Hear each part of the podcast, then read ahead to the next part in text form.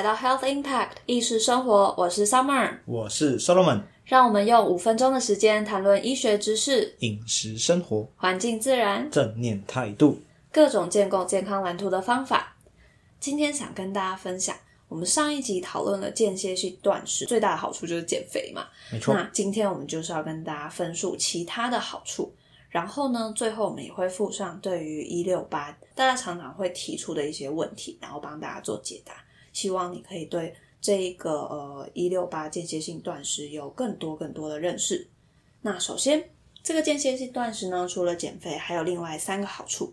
第一个，它可以减少胰岛素的阻抗。间歇性断食呢，它可以让血糖降低三到六帕，空腹胰岛素的水平可以降低二十到三十一帕。那所以目前甚至认为它是可以预防第二型糖尿病的。这里做个小补充，这里是预防哦，而不是治疗糖尿病。所以如果你患有糖尿病的患者，请注意不要随便执行间歇性断食。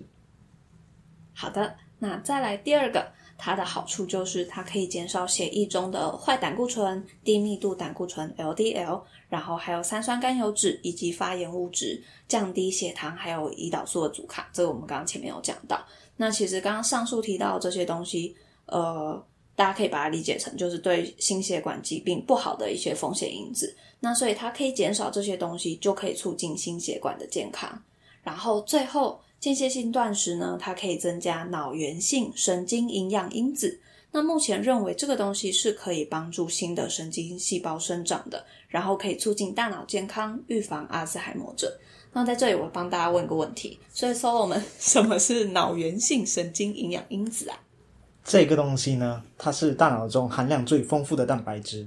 那在脑部可以促进神经元的生长，也可以促进大脑神经细胞突出的成型。简单来说，就是一个大脑非常需要的营养蛋白质。那接下来跟大家介绍一下间接性断食的副作用。那首先第一个副作用就是饥饿，你会非常的 hungry。对，这 个真的，大家听到这一定翻了个白眼，这不是废话吗？当然，当然，可能可是可能就是有些人会受不了这个副作用，这样。嗯，那除了会感到饥饿以外，也有些人会感到非常的疲劳，那大脑的运作可能也会比原本的时候更加的迟钝。这些副作用对某些人来说可能是暂时性的，因为最主要是你改变了饮食模式嘛，那身体会需要一些时间来适应、来调整你这个新的。进食方法，那所以如果你是一个非常怕饿的人，然后饿肚子会发脾气、失去理智，进而暴饮暴食，甚至动手打人，那我就非常的不推荐你使用这个间接性断食，这样你可能会伤害自己，也会伤害别人，对不对？千万 don't do that。另外，就是在执行间接性断食之前，你必须要非常注意。几件事情啊，如果你患有一些慢性疾病，或者目前有在服用一些药物的话，在执行这个饮食模式之前，请咨询您信任的医师。啊，如果您患有糖尿病、低血压，或者是在服用一些药物，体重过低，或者是想要怀孕的女性，有闭经病史的女性，或者是目前在生孕中，或者是在哺乳中的女性，那就不太适合这个间接性断食。最后附上间接性断食常见的问题 Q&A 时间。那我要来发问喽。好的，没问题。Solomon，那我想请教一下，我在断食期间可以喝水吗？是可以的，水、黑咖啡、无糖的茶饮、无热量的饮料都 OK。那身体如果非常缺乏水分的时候，会对生命是有危险的。所以如果你觉得口非常的渴，受不了，请喝水。请不要拿您的生命开玩笑。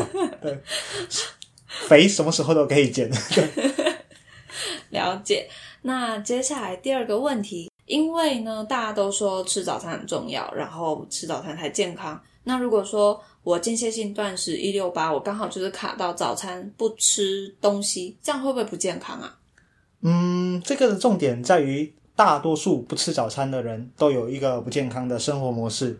而如果你的早餐的内容是一些汉堡啊、薯条啊、含糖饮料啊，那我就觉得不吃早餐反而会比较好。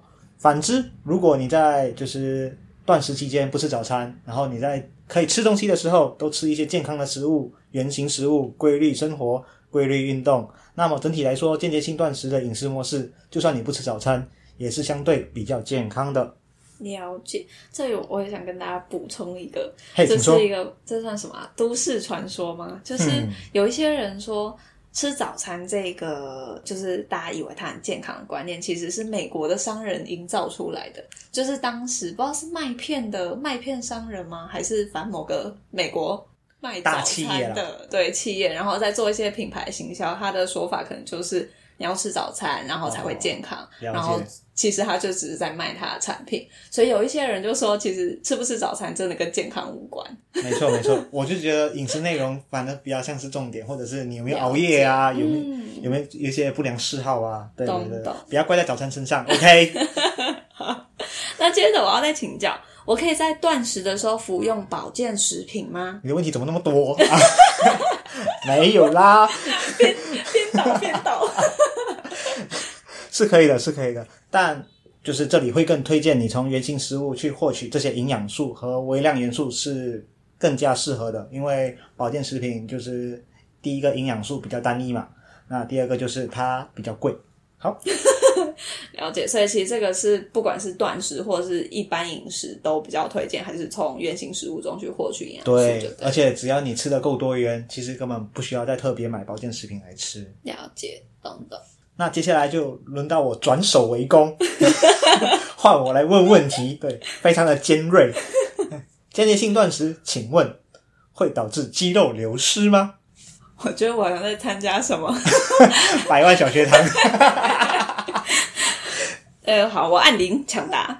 研究表明呢，间歇性断食它比起节食减肥，这个其实我们上一集有提过，就是肌肉流失量是更少的。然后说减肥的方法里面，其实因为你吃的少嘛，都是会导致肌肉流失的。那所以其实肌肉训练跟足够的蛋白质摄取就显得非常的重要。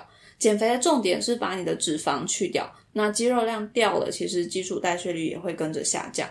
节食减肥的人呢，早期的效果都会非常显著，因为它是脂肪跟肌肉都一起被身体分解掉了。但是其实脂肪堆积，也就是说它回来是非常简单的，可是肌肉的成长跟累积是非常困难的。所以某一天，如果你忍不住饥饿，你又开始吃东西暴饮暴食，那身体马上就会把多余的热量来堆积成脂肪。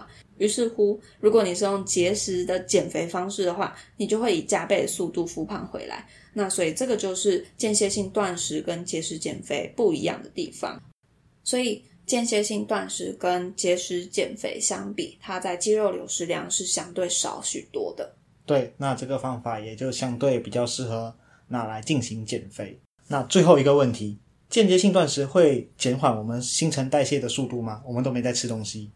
哦，在短时间的断食，实际上是可以促进身体的新陈代谢的。就我们在上一集也有提到，它甚至可以督促你的身体赶快做自我修复的动作。没错，那如果说连续节食三天以上，那就会开始抑制新陈代谢了。没错，它就就是如果连续三天的话，其实就很像节食减肥法了。嗯嗯，对，你的身体要开始为了保住你的生命，它就会开始降低一切身体代谢的功能。你的身体就好像类似进入冬眠的状态，嗯，对，然后冬眠要干嘛？冬眠就是要堆脂肪啊，所以你就会加倍的速度胖回来。哦呀，对，所以千所以千万不要用那种方式减肥，减肥没有捷径，是持之以恒。你突然喊什么 slogan？那这就是我们跟大家分享间歇性断食的几个有趣的内容，还有大家常常会遇到的问题。没错，没错。如果你有想要知道其他减肥方法的一些观念或者是一些原理的话，也欢迎在下面提问。本集资料来源：搞懂内分泌，练成你的易瘦体质。Healthline，有意思的生活，让生活更有意思。谢谢大家。拜拜。